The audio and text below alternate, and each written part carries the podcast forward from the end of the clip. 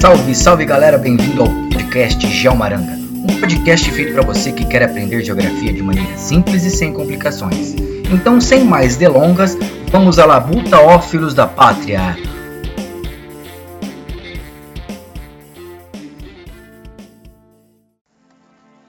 Olá pessoal, bom dia, bem-vindo a mais um podcast Geomaranga, hoje falando sobre agricultura brasileira. É, então, a agricultura brasileira ela tem que ser levada em consideração e ser bastante estudada porque o Brasil hoje é um dos principais produtores mundiais de alimento, né? E fato esse explicado por conta das características físicas do território, né? Uma vez que nós temos aí uma grande diversidade climática, o nosso relevo é, em grande parte do Brasil permite a, a agricultura, além de uma outra, outros fatores como desenvolvimento tecnológico, é, melhoramento das questões aí do, de solo e tudo mais. Então hoje a gente vai falar um pouco de, dessas coisas, inclusive falar também da reforma agrária. Bom, vamos começar então. O Brasil, historicamente, ele é um país agroexportador. Então, desde o seu descobrimento, né, o Brasil ele passou por diversas fases né? por exemplo, exploração do pau-brasil, depois a cana-de-açúcar, depois o café, hoje nós temos a soja aí. Então, durante toda a sua existência, né, o Brasil ele foi muito importante no que diz respeito à produção de gêneros alimentícios, certo?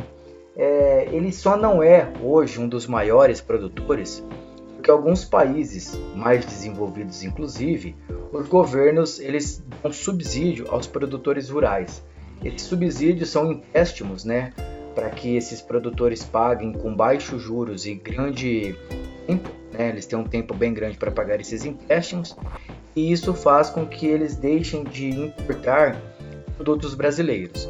Tá? O que vem ocorrendo é que o Brasil vem perdendo participação no cenário mundial por conta do baixo investimento nesse setor. Inclusive, acredito que a política no agronegócio brasileira ela tinha que ser melhor revista e inclusive a prática de subsídios, né, políticas para o desenvolvimento do pequeno e médio produtor, hoje que acabam ficando à mercê de juros e de instituições financeiras que cobram um absurdo.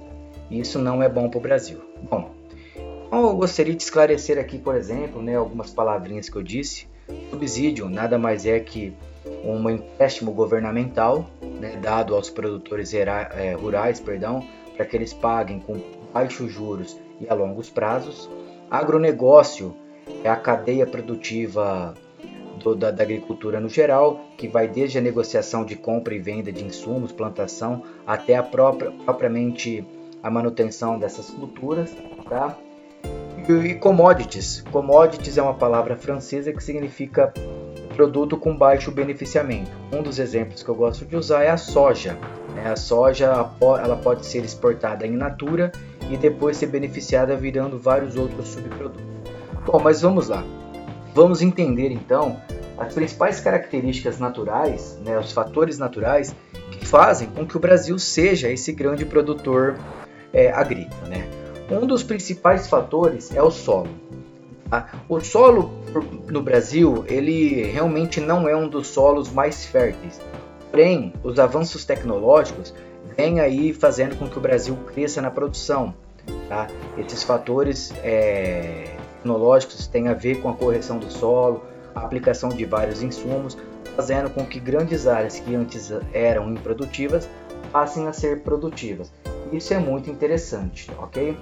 É, por exemplo, o cerrado brasileiro, que vem dando lugar para a expansão da, da, agricultura brasileira, por exemplo, né, a expansão da fronteira agrícola, melhor dizendo, são solos inférteis, são solos ruins, mas com a devida correção se torna um solo bastante produtivo, principalmente no que diz respeito à produção, à produção de soja.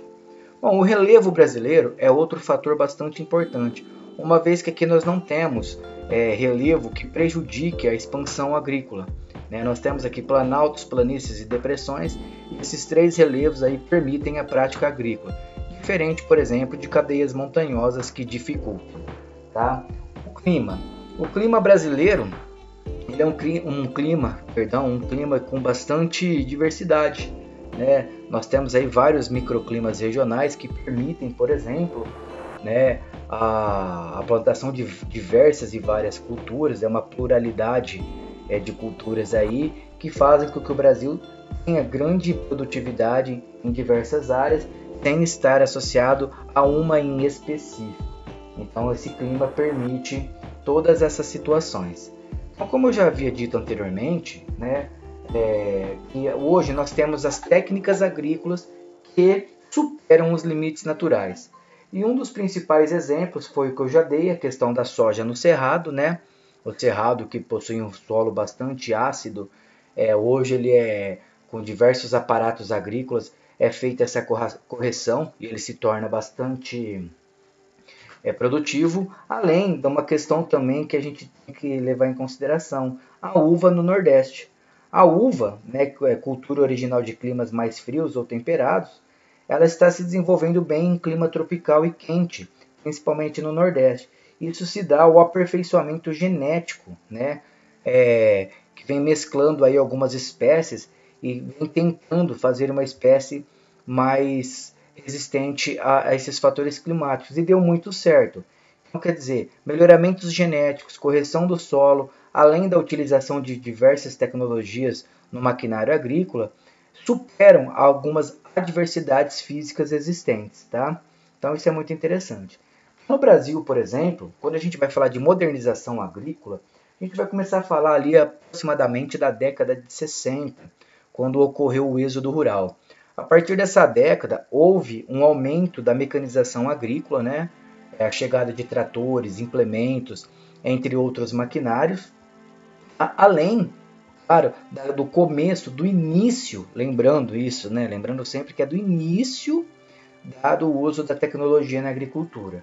E isso fez com que nós começássemos a ser grandes produtores, a começar a aparecer aí no mercado mundial Tá? Além da questão do café, né? que até ali em 1930 nós éramos grandes produtores. Hoje, inclusive, nós somos ainda, aparecemos no cenário mundial como grandes produtores de café.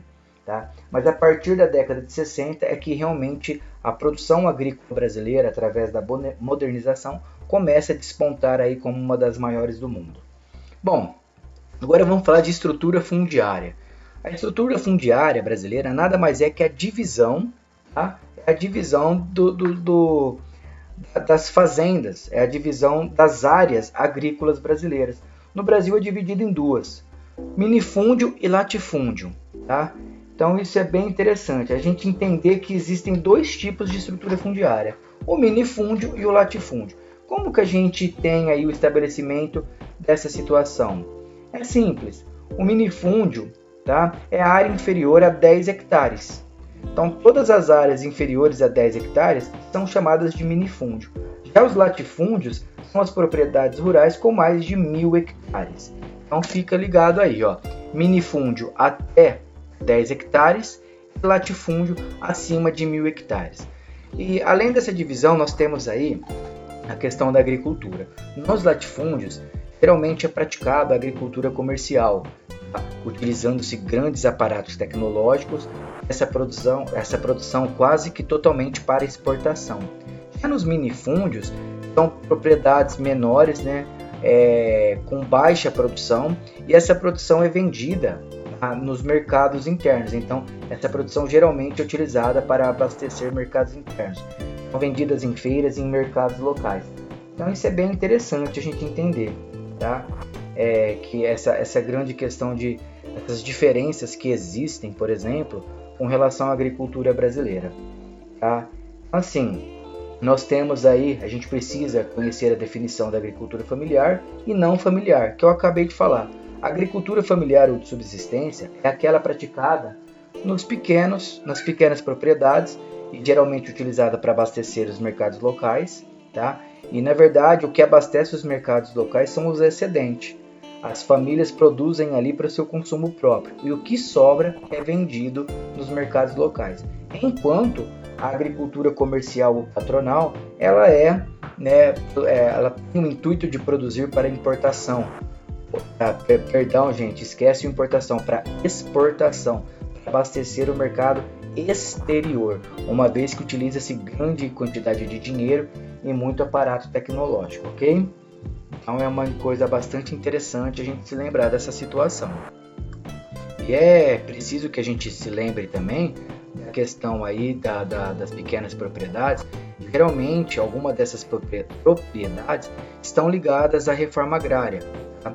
E a reforma agrária, por exemplo, é, muitas vezes dá certo nessas pequenas propriedades a produção de frutas e verduras orgânicas, pequenas plantações relacionadas a, a esse tipo de atividade, tá? porque infelizmente é, mais para frente aí eu vou falar sobre a reforma agrária, nós temos um problema muito grande com relação a isso, ok? Bom pessoal, espero que tenham entendido até aqui. Vamos dar uma continuidade e falar aqui da agricultura e saúde através dos produtos orgânicos e dos melhoramentos genéticos. Então, a agricultura hoje, ela, o seu sucesso se deve a muito dessas práticas, né, de melhoramento genético, uma vez que eles são muito importantes. Por exemplo, o trigo é um produto que no Brasil não seria, não teria área cultivável além da região sul. Porém, com a Embrapa, que é a empresa brasileira de pesquisa e agricultura, ela vem desenvolvendo sementes mais resistentes ao calor, é, fazendo com que nós tenhamos essa produção de trigo no Brasil, por exemplo, né? E além da questão dos produtos orgânicos, né, que são pequenas ou médias hortas que não utilizam aí defensivos agrícolas, sendo muito melhor para a saúde, né, dependendo da situação. De repente vocês não vão, não, não me entendam mal. Quando eu falo é, são melhores para a saúde, eles evitam aí o uso de, de defensivos agrícolas e pesticidas. Tá?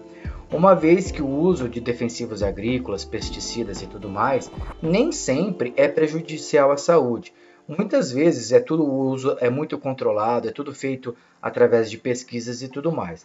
Claro que em algumas situações há abuso desses defensivos que podem causar mal à saúde, mas na maioria das vezes eles são utilizados dentro de um controle bastante rigoroso, impedindo assim né, que faça mal à saúde. Inclusive, é importante frisar que o que permite o Brasil ser um grande produtor de gêneros alimentícios é o uso desses herbicidas, pesticidas, entre outros, tá?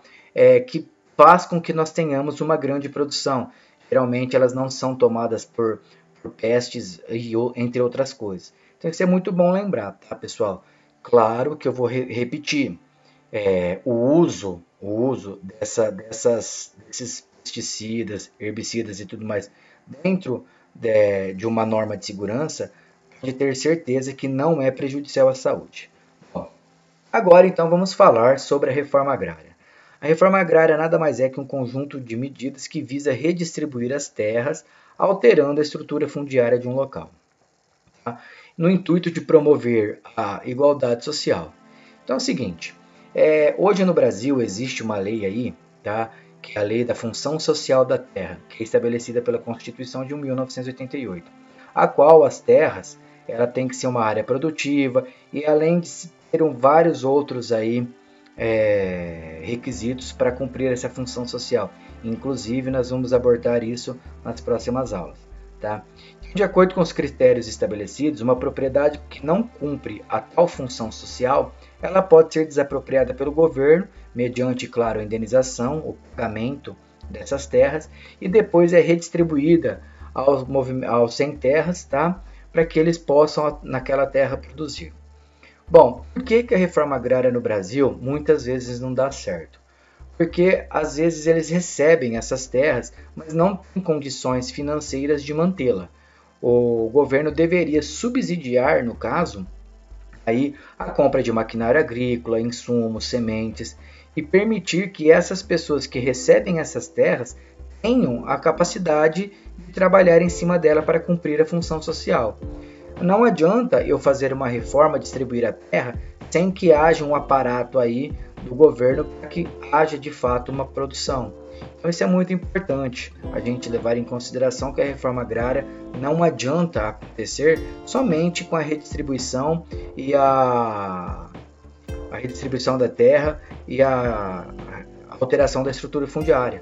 Tá? A gente precisa ter uma reforma agrária um pouco mais ampla e profunda, tá? para que a gente consiga, sim, através dessa reforma, fazer com que essas terras que antes eram improdutivas serem produtivas e contribuírem para o aumento aí da agricultura brasileira e da participação, inclusive, no, no cenário mundial. Isso é muito importante, ok?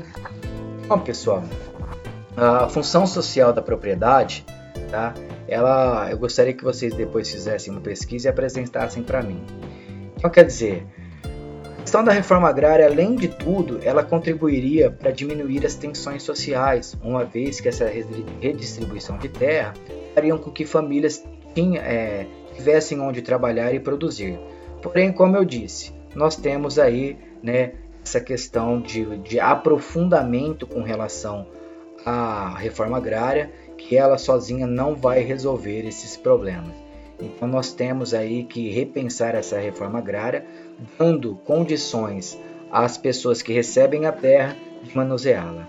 Ok? Espero que tenham gostado. A gente se vê na próxima. Um beijão a todos e até mais.